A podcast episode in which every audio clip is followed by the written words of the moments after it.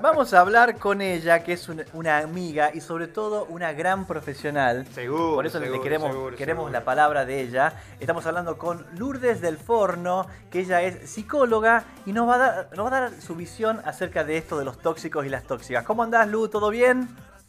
Hola, Mochito, ¿cómo estás? Buen día. Saludos para todos ahí. Buen día, acá estamos con el, con, el, con el Toto Jardina. Y la verdad que, bueno, contanos, ¿por qué ahora se está diciendo esto y se habla de los tóxicos? ¿Qué es el tóxico? ¿Cómo se definiría el tóxico?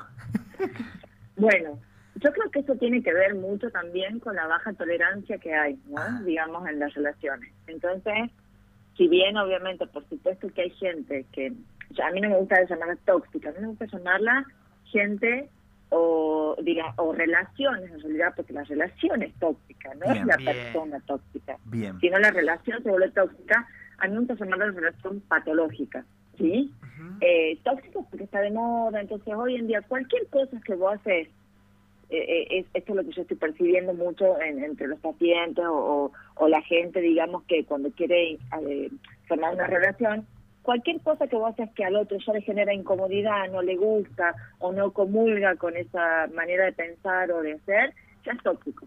¿no? Entonces, o sea, cualquier límite o cualquier tipo de renuncia que, que se, le, se le pida al otro ya pa- aparecería como tóxico. Mira. Entonces, es, eh, es, es importante diferenciar que no todo es tóxico, Bien. eh, aunque eh, aunque me, me, me genere un malestar, aunque me genere una renuncia, no necesariamente eso es tóxico. Bien. Muchas veces para que una relación funcione, debemos, eh, como toda relación en la vida, relación de amistad, relación laboral, relación familiar, debemos hacer ciertas concesiones y perder algunas libertades. Claro. Eso es lo, lo lógico de vivir en cultura de vivir en una sociedad. Mirá qué importante, Entonces, mirá, mirá qué importante esto que dice Lu, porque es verdad. A veces, ahora se está poniendo de moda esto de, eh, de eso, de decir, de, de que, ah, claro, ya porque estoy en pareja me controla un poquito y ya es tóxica. Ahí nomás te ponen el título, ¿no?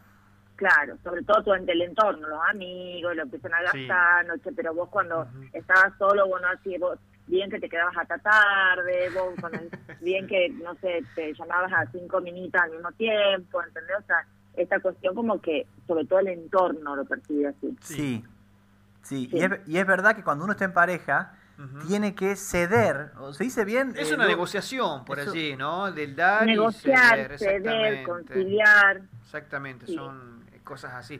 Eh, Lourdes, ¿y cuáles serían las características mm, de una persona tóxica? ¿Cómo descubrimos que realmente esta persona, no sé si es una patología esto o no, eh, de diferenciar una persona tóxica de aquella que no es tóxica? Eh, vuelvo a, a habla- a decir, a mí me gustaría hablar de relaciones tóxicas de dos personas, porque yo, yo siempre digo que la, la, la vida es de a dos, en Bien. el sentido de que Bien. yo no estoy solo en este Claro. mundo. Eh, por más, digamos, digo, a lo, a lo mejor que físicamente yo esté solo, siempre hay un otro que me determina de manera consciente o inconsciente, Bien. ¿sí? Entonces, Perfecto. las relaciones se vuelven tóxicas en la medida en que eh, hay, digamos, básicamente, Sí. si vos pones en una balanza todos los, los momentos buenos y los momentos malos, y los momentos malos ganan, ¿sí? Sí. Ganan en, en frecuencia, ganan en intensidad, y esa relación seguramente es una relación patológica. Mira, A ver, Bien. Como ejemplos claritos te puedo te puedo dar así como a ver eh, en una, que en una relación eh, te restrinja mucho tu grupo social Ajá. eh, que te diga palabras donde o, o- o- o- o frases que tengan que ver con tu con, con que no te valora con lo poco Bien. que sos con lo poco que Bien. te percibe bien. como que tenés que cuando estás con sentís que estás con miedo que la otra persona por cualquier cosa que vos hagas te deje no Bien. Eh, co- que tenés hasta miedo de, de, de hacer cualquier cosa para no hacer enojar a la otra persona porque después ya se viene el famoso quilombo, el lío, se me Sí, viene la noche, no se me viene el sermón. Entonces, pero ahí vuelvo a decir, ahí también hay que preguntarse qué pasa que yo también estoy sosteniendo esa relación Claro. y yo soy el coequiper de esa persona que yo lo estoy denominando como tóxica. Entonces, Bien. que cuánta toxicidad también tengo yo si yo soy ese coequiper que lo sostiene. Mirá qué importante esto, qué importante porque cambió la visión, Sí, ¿no? sí, sí, sí, porque sí. automáticamente el U lo que hace uno es echarle la culpa al otro. Es decir, ah, no, aquel es tóxico. Yo no, yo soy Es una persona perfecta. Claro. No nunca nos hacemos responsables de las cosas.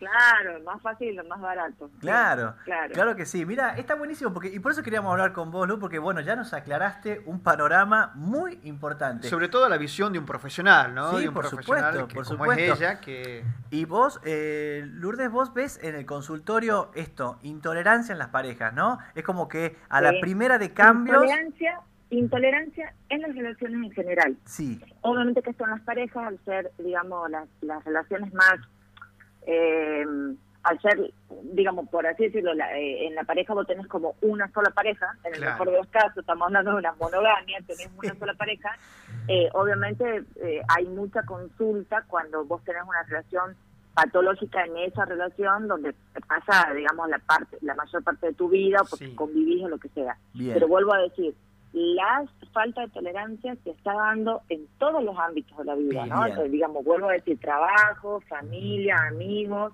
porque estamos en la cultura de lo descartable. Bien. De Mira, esto de donde yo no me voy a tomar mi tiempo a quedarme para solucionarlo. No. Sí. A otra cosa mariposa, cambio de página, eh, cambio el, el modelo, ¿no? Muy Bien. Cambio, cambio la persona. Lourdes, total, sí, abunda. Perdón. Sí. Sí, te iba a hacer una consulta, ¿no? Porque eh, se presenta aquí eh, lo que vivieron nuestros padres y lo que vivimos nosotros, ¿no? Nuestros padres eran de soportar muchas cosas, ¿m? soportar muchas cosas en lo que era su trabajo, su relación de pareja, y hoy por hoy no. ¿Qué ha cambiado en el paradigma de esto?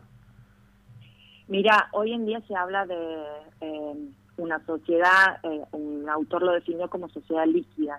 La sociedad líquida como esto, o la cultura líquida, o de, que también tiene que ver con los parámetros de, de la belleza, de lo perfecto.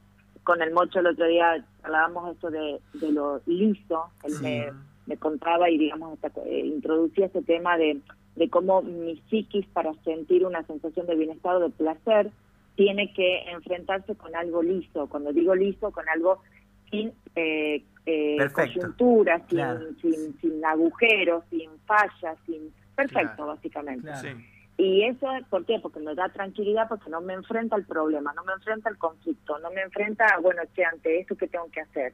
Entonces eso, está, eso es muy característico de esta cultura Sí. y que tiene que ver muchísimo con el mercado de consumo. Ajá. El mercado de consumo nos ha ido definiendo psíquicamente, se podría decir en estos últimos eh, y 40 años, te diría, Sí, donde empezó a haber esta cuestión de lo descartable. claro. Eh, antes, eh, una vez a una persona le pregunté, che, ¿y vos por qué te apoyas tanto a que tu matrimonio funcione? Digamos, si, si te estás como infeliz o vos ves que, que ya no te hace feliz.